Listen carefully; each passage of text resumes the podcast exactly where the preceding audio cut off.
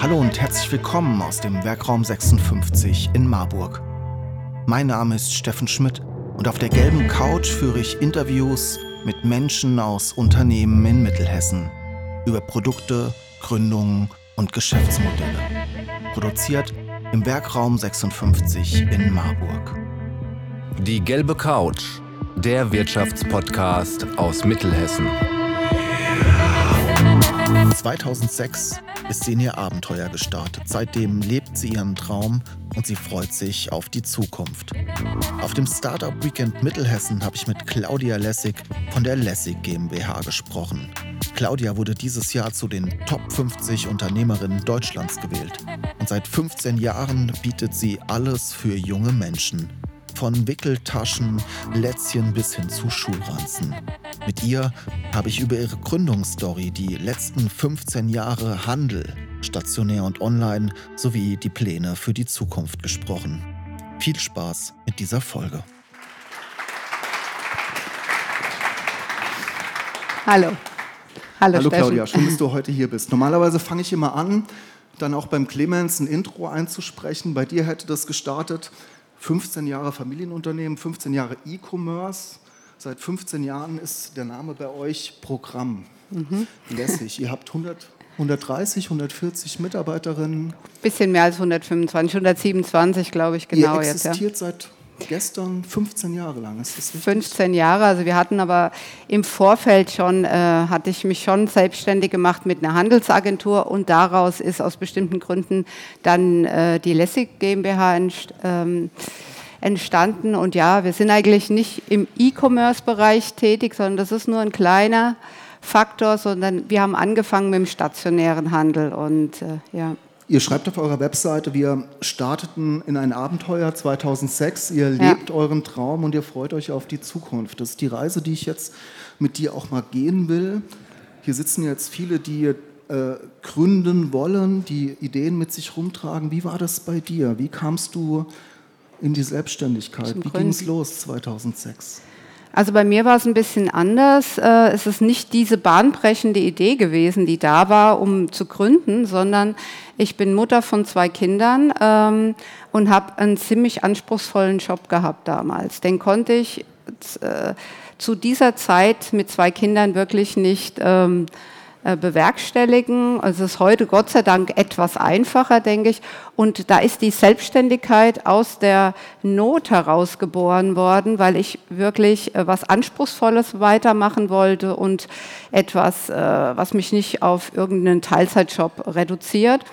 Und äh, da habe ich mich angefangen, selbstständig zu machen und habe erst so als Trendscout gearbeitet, habe wirklich Produkte im Bereich des Babybusiness importiert und äh, das hat mich auch eine Zeit lang zufriedengestellt, aber im Endeffekt wollte ich halt viel mehr Einfluss auf die Produktionsbedingungen und auch einen Mehrwert schaffen, langfristig. Und da war eben dann die Markengründung und damit auch die Firmengründung von Lessig wirklich ähm, ja, zwangsläufig, muss man sagen, wenn man Einfluss nehmen will, wie produziert wird. Ja. Und das erste Produkt, das du dir geschnappt hast, waren Wickeltaschen. Wie kam es jetzt genau zu Wickeltaschen? War das eine Erfahrung aus deinem Job vorher, aus dem Trendscouting? Kam das aus deiner Erfahrung als Mutter? Wie? Also eigentlich komme ich aus der BWL. Ich bin jetzt weder designmäßig unterwegs, noch hatte ich irgendwie eine besondere Affinität zu Taschen. Nur normal, wie jede Frau oder Mann vielleicht auch. Ähm, mich hat dann einfach die Frage interessiert, warum muss man, äh, wenn man Mutter oder dann in die Elternzeit geht oder auch Vater in, äh, zu Hause, warum muss man mit einer rosa oder mit einer hellblauen Tasche rumlaufen? Warum kann es eben nicht so sein, dass man trotzdem funktional und schick und dem Zeitgeist entsprechend sich weiter kleidet? Das war eine ganz einfache Fragestellung. Es gab aber damals sowas nicht. Also ich konnte mich entscheiden zwischen hellblau oder rosa und äh, doch vielleicht einen coolen Rucksack und das wollte ich einfach ändern. Und manchmal sind es wirklich nur die kleinen Sachen auf den Markt zu hören. Ich befand mich in dem Markt in dem Moment und ich habe dann einfach versucht, ein Produkt zu finden, was mir selbst auch äh, ja, den, den Schmerz, den ich im Moment äh, da gefühlt habe, ähm, ähm, wegnimmt und daraus ist dann eine eine ganz andere Firma geworden im Endeffekt. Ja. Wie war das 2006? Wenn ich heute sage, ich mache eine Wickeltasche, mache einen Online-Shop, dann interessiert es erstmal keinen Mensch. Wie hast du die ersten Taschen denn verkauft? Hm. Ja, man muss dazu sagen, wir waren ja vorher, war ich schon mit den Trend gescouteten äh, Produkten unterwegs und habe wirklich eine Basis geschaffen. Also wir hatten einige Händler. Wir haben das nicht über E-Commerce äh, gemacht am Anfang, sondern wir haben wirklich den stationären Handel, viel Mund-zu-Mund-Propaganda, viel Messen, also viel klassische Vertriebsarbeit am Anfang geleistet. Das hat bestimmt fünf, sechs Jahre gedauert, bis wir als oder ich als Firma dann überhaupt äh, bekannt wurde. Dann kam die Idee der eigenen Marke und dann war der Handel, der war schon ein bisschen vorbereitet. Der hat uns vertraut. Ich habe gute Produkte vorher ähm, gescoutet und dadurch hat er dann eben gesagt, okay, ich probiere es auch mit der eigenen Marke. Und äh, das war nicht so einfach, wie, äh, wie ich mir es vorgestellt hatte. Ich habe gedacht, na gut, dann mm, gucke ich mal in China nach einer Fabrik. dann lasse ich das dort mal produzieren. Im Endeffekt war ich also mehrere Wochen da und bin dann wirklich mit der ersten Kollektion ganz stolz zurückgekommen, die bestimmt nicht so schön war im Nachgang, wenn man sie betrachtet hat.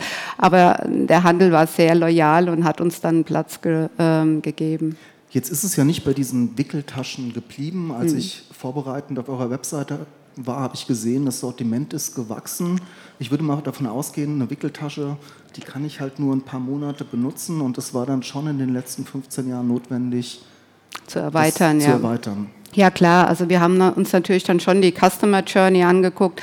Mit Wickeltaschen, dann greift man nur eine ganz kleine Menge ab. Wir haben uns dann erst im Taschensortiment weiterentwickelt. Das heißt, wir sind vom Kindergarten bis hin zur Schule, bis zum Schulranzen äh, gewachsen und machen aber auch alles rund um äh, die Babyausstattung. Also wir fangen viel früher an, schon im schwangeren Bereich mit wir arbeiten mit Hebammen zusammen, um da eben bekannt zu werden, haben uns sehr auf das Thema Nachhaltigkeit fokussiert und das eben schon 15 Jahre her. Und das kommt uns natürlich jetzt auch nochmal zugute, weil wir haben da eine enorme Glaubwürdigkeit in dem Bereich. Du sprichst es an, ihr macht Produkte für junge Menschen. Mhm die, die bei euch wirklich kaufen, sind dann die Eltern, meist die Mütter. Ich habe die letzten Tage mal rumgefragt, auch viele der Mütter, die ich kenne, die haben sofort gesagt, ja klar, lässig. Wie gewinnt ihr denn diese Kundin? Wie gewinnt ihr denn diese werdenden Eltern? Du hast gerade schon den Kanal Hebammen angesprochen. Wie sieht es online aus? Also wir haben natürlich unsere eigene Präsenz mittlerweile aufgebaut und wir haben uns von Anfang an darauf fokussiert, dass wir wirklich die Marke nach außen bringen. Wir wollen wirklich da eine sehr, sehr starke Marke draußen etablieren, weil sonst sind wir nicht bringt es nicht keinen Mehrwert. Wir möchten ja auch zeigen, was leben wir im Unternehmen, was ist mit den Produkten verbunden. Wir haben sehr, sehr stark auf dieses Konzept Corporate Communications nach innen und nach außen ge, äh, gesetzt, haben sehr viel an der Basis gearbeitet, also wirklich mit den Schwangeren selbst. Endverbrauchermessen, ähm, normale Marketingmaßnahmen und auch wirklich am Anfang sehr, sehr viele Messen besucht und uns immer wieder hingestellt und unser Sortiment erklärt. Und jetzt natürlich äh, in der neueren Zeit nutzen wir natürlich auch ähm, alle Social-Media-Kanäle und versuchen aber hier wirklich unsere Werte nach außen zu transportieren. Wann ging das bei euch los? Wann ging das bei euch los, dass euch Themen wie SEO, SEA, Anzeigen, Social Media, also die, wann haben euch diese Kanäle mhm. anfang, angefangen zu interessieren? Ja, wir haben das am Anfang vielleicht nicht so stark ausgespielt, weil wir ja den stationären Handel auch nicht enttäuschen wollten. Und wir haben bis jetzt immer noch einen sehr guten Mix aus stationären Handel Online-Händler wie auch Amazon oder Zalando, aber auch unseren eigenen Webshop. Und wir wollten, äh, wir, es ist auch wichtig, denke ich, das muss man sich auch immer wieder sehr gut angucken, damit die Abhängigkeit von einzelnen Kanälen nicht so stark ist. Ne? Und gerade der Bereich Amazon oder Zalando kann man sich vorstellen, wenn man da zu viel Umsatz auf einem Kanal macht, wird das recht schnell gefährlich. Angefangen, unser eigenes äh, Online-Bereich noch stärker auszubauen und dann noch stärker drauf zu gucken, haben wir wirklich jetzt erstmal nochmal verstärkt mit der Corona-Krise, weil das war eine sehr schreckliche Erfahrung. Wir waren also äh, eigentlich, wir hatten gedacht, wir sind relativ gut vorbereitet. Wir haben Multi-Channels, äh, in die wir reinverkaufen. Wir haben unseren eigenen Online-Shop, aber es war so sieben, acht Wochen, waren alle Kanäle dicht. Und auch der Onlinehandel hat einfach nur lebensnotwendige Produkte ähm, vertrieben. Und insofern wollen wir uns, haben wir uns noch stärker aufgestellt für unseren eigenen Webshop, haben das Ganze noch weiterentwickelt, unsere Instagram, LinkedIn, Facebook Präsenz erhöht und auch unseren eigenen E-Commerce-Bereich. Du springst jetzt schon in die letzten zwei Jahre. Ähm, wie funktioniert denn Produktentwicklung? Wie fangt ihr denn an, wenn ihr sagt, jetzt wollen wir eine neue Kategorie aufmachen, jetzt wollen wir eine neue Wickeltasche oder Schulranzen oder Lätzchen oder wie? ja. Das ist ja ein vielfältiges Sortiment. Ja, also wir, wir verstehen uns eigentlich als großes Team. Wir sind ja entstanden aus einer Vertriebsmannschaft. Wir sind auf, in 50 verschiedene Ländern unterwegs. Da kommt unheimlich viel Input. Und wenn man, äh, ich denke, man muss sehr gut die Zielgruppe kennen, man muss den Markt kennen und man muss auch fähig sein, äh, Trends und Strömungen aufzunehmen. Und das packen wir alles zusammen in Team-Meetings, in Brainstorming-Meetings und daraus kommt dann äh, eigentlich immer eine gute Kollektion, die dann auch in mehreren Ländern verkaufbar ist, weil das ist auch nicht so einfach. Unser Hauptmarkt ist natürlich Deutschland, Österreich, Schweiz, aber wir verkaufen auch nach Spanien, Frankreich, ähm, sogar wieder äh, zurück nach Asien. Also wir haben sehr verschiedene Geschmäcker zu ähm, bedienen. Ja. Wir im Werkraum 56 produzieren Videos, Fotos, Podcasts und Texte für Unternehmen, Institutionen und Persönlichkeiten. Wenn auch du deine Geschichte mit digitalen Medien erzählen willst, helfen wir dir gerne Ruf doch einfach bei uns an. Der zweite Claim war, ihr lebt euren Traum. Mhm. Komme ich mal kurz zum Albtraum, Stichwort Plattformökonomie. Wie siehst du das? Du sprachst gerade schon Amazon an, da mhm. seid ihr aktiv, aber das ist ja schon ein sehr kompetitiver Markt. Wie differenziert man sich da? Ich glaube, in der Logistik wird es schwierig, Preis wird es schwierig. Was, also, was ist, worauf legt ihr Wert? Man muss sich sehr genau überlegen, geht man als wirklich mit Amazon über das Lager oder geht man als ähm, eigener Verkäufer über Amazon zum Beispiel auf den Markt. Natürlich hat es uns am Anfang sehr geholfen, weil Amazon hat natürlich eine wahnsinnige Breite. Um, um bekannt zu werden, ist das... Äh, Als Suchmaschine sozusagen. Ja, ist das klasse. Also konnten wir auch gar nicht umhin. Wir haben immer versucht, die Abhängigkeit nicht zu groß werden zu lassen, sodass wir in Amazon-Verhandlungen immer wieder auch sagen können, nee, dann hören wir halt auf. Das ist zwar schmerzlich, aber wir haben genug andere Möglichkeiten, um uns unsere Produkte anders zu vertreiben. Weil sonst äh, wird es schwierig. Das ist natürlich eine Spirale nach unten, was den Preis angeht. Und wir sind da ständig am, ja, natürlich schauen, dass das die Balance hält. Ja. Du sprachst den stationären Handel an. Habt ihr eure Händlerinnen und Händler auf der Fläche in der Innenstadt verkrault damit, dass ihr auf Amazon gegangen seid? ähm, nein, das würde ich nicht sagen. Wir versuchen natürlich auch exklusive Artikel äh, in bestimmte Bereiche zu äh, liefern. Wir haben auch nicht das ganze Sortiment überall. Also wir schauen da schon, dass es, es ein Miteinanderleben ist. Und das ist auch wichtig. Also auch der stationäre Handel hat natürlich nicht alle Produkte teilweise vorrätig. Und dann ist ein Kunde sehr frustriert, wenn er eine bestimmte Sache kaufen möchte. Und wir setzen eigentlich sehr stark auf die Marke. Also dass der Kunde wirklich unser Produkt kaufen will, weil wir so eine starke Marke sind und nicht unbedingt, weil es die billigste Wickeltasche ist, weil da, diesen Kampf verlieren wir sonst. Ja. Du sprichst die starke Marke an. Wie macht man das denn? Wie baut man denn eine Marke auf? Wie macht man aus einer Marke eine starke Marke? Und wie schafft man das über 15 Jahre hinweg? Durchzuhalten? Ich denke, das ist erstmal eine, äh, eine, eine, Stärke von einem, muss es von einer Unternehmerin oder einem Unternehmer sein, einfach dieses Durchhaltevermögen zu haben und natürlich auch diese Vision zu haben, wie soll denn die Marke aussehen. Ähm, wir, ich hatte am Anfang und mein ähm, Ex-Mann, der Mitgründer ist, äh, wir haben eine starke Vision gehabt, wie das aussieht, welche Werte mit der Marke zusammen äh, spielen würden. und haben dann aber auch schon gelernt, dass je mehr Leute zu uns kommen, umso schwieriger ist es, das zu kommunizieren. Und irgendwann wurde das verwässert. Also haben wir uns dann nochmal hingesetzt mit unseren Mitarbeitern zusammen und haben unsere Werte definiert. Und die äh, spielen wir ganz intensiv nach innen und nach außen, sodass eigentlich jeder, der zu uns kommt, irgendwie bei auch im Vorstellungsgespräch immer wieder sagt, ich möchte gern für euch arbeiten, weil. Und das ist genau das, was ich mir eigentlich erträumt habe, weil sie sagen dann, okay, ihr, ihr seid sehr stark im Bereich Nachhaltigkeit oder die Mitarbeiter sind für euch äh, sehr wichtig und ihr macht sehr viel im Tierschutz. Darüber muss man natürlich auch reden und das dann nach außen transportieren. Und ich finde, man muss auch Gesichter zeigen. Also das heißt, ich mache äh, sehr viele ja, Insights. Ich gebe Informationen über das, für was wir stehen, äh, was wir vorhaben, wer ich bin. Und äh, das ist, glaube ich, einfach, das macht den Unterschied, dass man auch die Menschen und die Personen hinter der Marke erkennt. Welche Rolle hat der, der stationäre Einzelhandel gespielt beim Markenaufbau? Ich habe vorhin ja schon unser Schaufenster angesprochen und merke, das hat Effekt. Das hatte doch sicher auch Effekt. Und welche Rolle spielt das 2020? Ich finde immer noch eine sehr große Rolle, weil es gibt, äh, man muss sich natürlich auch da aussuchen, mit wem man zusammenarbeitet.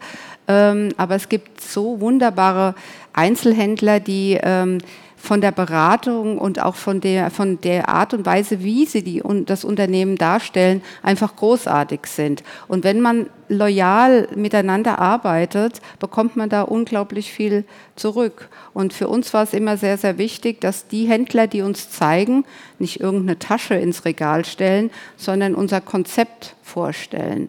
Und dann, äh, dann geht aber der Kunde auch gerne hin, das geht uns ja selbst auch so, wenn man in ein schönes Geschäft geht, ist es natürlich ein haptischer ähm, ja, Kauf. Man will das jetzt in dem Moment äh, dann auch mitnehmen. Und wenn der Händler das gut macht, dann ist das keine Konkurrenz zur Online- ähm, Plattform. Aber es muss beides geben. Ich war jetzt gerade bei 2020, ah, meinte 2022, aber 2020 waren diese Schaufenster dicht in der Innenstadt ja. in der Pandemie. Was hat das bei euch gemacht? Was, wie hat sich das auf die Einzelhändlerinnen und Einzelhändler ausgewirkt? Und Gab es bei euch auch den Boom? Also bei uns war das sehr beängstigend, weil es war, erst waren die Einzelhändler dicht, haben wir gedacht, na gut, haben wir Onlinehandel. Dann hat der unsere Waren nicht mehr äh, genommen, weil er eben Klopapier oder was anderes vertrieben hat. Und dann äh, ist dann unser, sind wir zurückgefallen auf unseren eigenen Webshop, der vielleicht drei Prozent unseres Umsatzes ausmachte. Erstmal sehr viel Angst ähm, auch ich als Unternehmerin musste dann halt natürlich gucken, wie nehme ich mein Team mit, wie gebe ich das Vertrauen in das Team, dass es weitergeht. Wir haben versucht, äh, da sehr transparent zu arbeiten, dann zu sagen immer, wie sieht's aus, das sind die nächsten Schritte. Wir, wir haben mit dem stationären Handel auch sehr loyal äh, gearbeitet, dass wir die Zahlungen ausgesetzt haben, dass wir Ware zurückgenommen haben, so dass wir als Partner mit ihm umgegangen sind, obwohl es uns selbst auch äh, wirklich für sieben Wochen sehr schlecht ging. Ich muss sagen, ähm, das macht mich auch im Nachgang sehr stolz, weil unser Team so resilient war, dass wir da wirklich stärker rausgekommen sind als äh, wir reingegangen sind. Wir haben neue Formate entwickelt, intern, extern, Messen online gemacht, Kaffeeküchen online gemacht und sowas. Und äh, der stationäre Handel hat uns dann natürlich wieder aufgenommen. Und ich denke, ähm, durch unseren Fokus auf die Nachhaltigkeit sind wir, hatten wir auch äh, einen Boom erlebt. Also es ging uns nachher sogar besser als vorher. Alle haben gesagt, die Pandemie war ein Katalysator. Wir sind in der Entwicklung zehn Jahre nach vorne gesprungen. Jetzt ist gerade, denken alle, ho, was passiert hier mit den Tech-Aktien, was passiert im E-Commerce? Ja. Würdest du sagen, die Zeit wurde zurückgedreht? Sind wir jetzt wieder 2020? Sind, wo, wo, wie würdest du es einschätzen? Nee, ich glaube, das äh, justiert sich einfach ein bisschen. Es gab natürlich in vielen Bereichen sehr viele ähm, Überwertungen oder äh, Überschätzungen. Jetzt gibt es vielleicht auch äh, durch die ganze Situation im Moment natürlich viel Frust und Resignation und auch Ängste. Ich glaube, das wird sich etwas äh, balancieren. Und ähm, ja, ich glaube nicht, dass wir wieder zurückgefallen sind. Also wenn ich nur unser Unternehmen betrachte, wir haben uns vorher auch schwer getan mit Homeoffice, mit, äh, haben immer neue Bürogebäude äh, äh, gebaut oder angemietet. Mittlerweile ist das alles ein rotierendes Verfahren. Es ist nie, ist gar nicht mehr rückgängig zu machen, dass alle Leute bei uns sind, sondern wir arbeiten von so vielen verschiedenen ähm, Positionen aus. Insofern glaube ich, es hat schon einiges äh, ausgesortiert, beschleunigt und wird sich auch wieder so ein bisschen eintarieren. Ja. Jetzt sind wir hier auf dem Startup Weekend. Du warst selbst Gründerin. Ich habe auch, auch Startup auf eurer Webseite irgendwo gesehen. Was braucht es denn für ein gutes Gründungssystem, um vor allem auch mehr Frauen dazu zu bewegen, Gründung in die Hand zu nehmen? Naja, ich glaube, die Frauen einfach, wir müssen uns noch mehr trauen. Äh, ich habe jetzt gerade, ähm, das kommt im September raus, so eine Sammlung von 40 Unternehmerinnen äh, arrangiert, die ihre Gründungsgeschichte erzählen. Ähm, das wird bestimmt ein interessantes Format. Äh, es wird erscheinen dann im FAZ-Verlag, äh, weil es einfach ähm, es unheimlich spannend ist, dass auch noch mehr Frauen gründen sollen. Und zwar, ich kann es nur aus meiner Geschichte erzählen, auch gründen, Unternehmen führen zusammen mit Familie ist durchaus möglich. Man muss sich einfach organisieren, man muss sich trauen und man muss auch äh, den Mut haben, vielleicht auch manche Sachen in Teilzeit zu machen. Und es braucht natürlich auch Business Angels oder Investoren, die einfach auch in Gründerinnen mehr investieren. Also da ist aber viel in Bewegung im Moment. Es gibt viel mehr äh, es gibt schon mehr weibliche Investoren, die eben auch Geld in äh, weibliche Gründungsideen geben. Aber generell kann man nur sagen, dieses Gründen, Unternehmer sein, also für mich gibt es nichts Schöneres und äh, motivierenderes, als etwas zu bewegen und zu sehen, wie irgendwas äh, wächst und auch Fehler machen sind, ist nicht so dramatisch, wenn man sich immer so ein bisschen absichert. Das sind schöne Abschlussworte. Wir sind immer bei unserem Format bei 20 Sie wollen die gelbe Couch unterstützen und Ihr Unternehmen, Ihre Produkte und Dienstleistungen in unserem Podcast präsentieren? Dann nehmen Sie einfach mit uns Kontakt auf.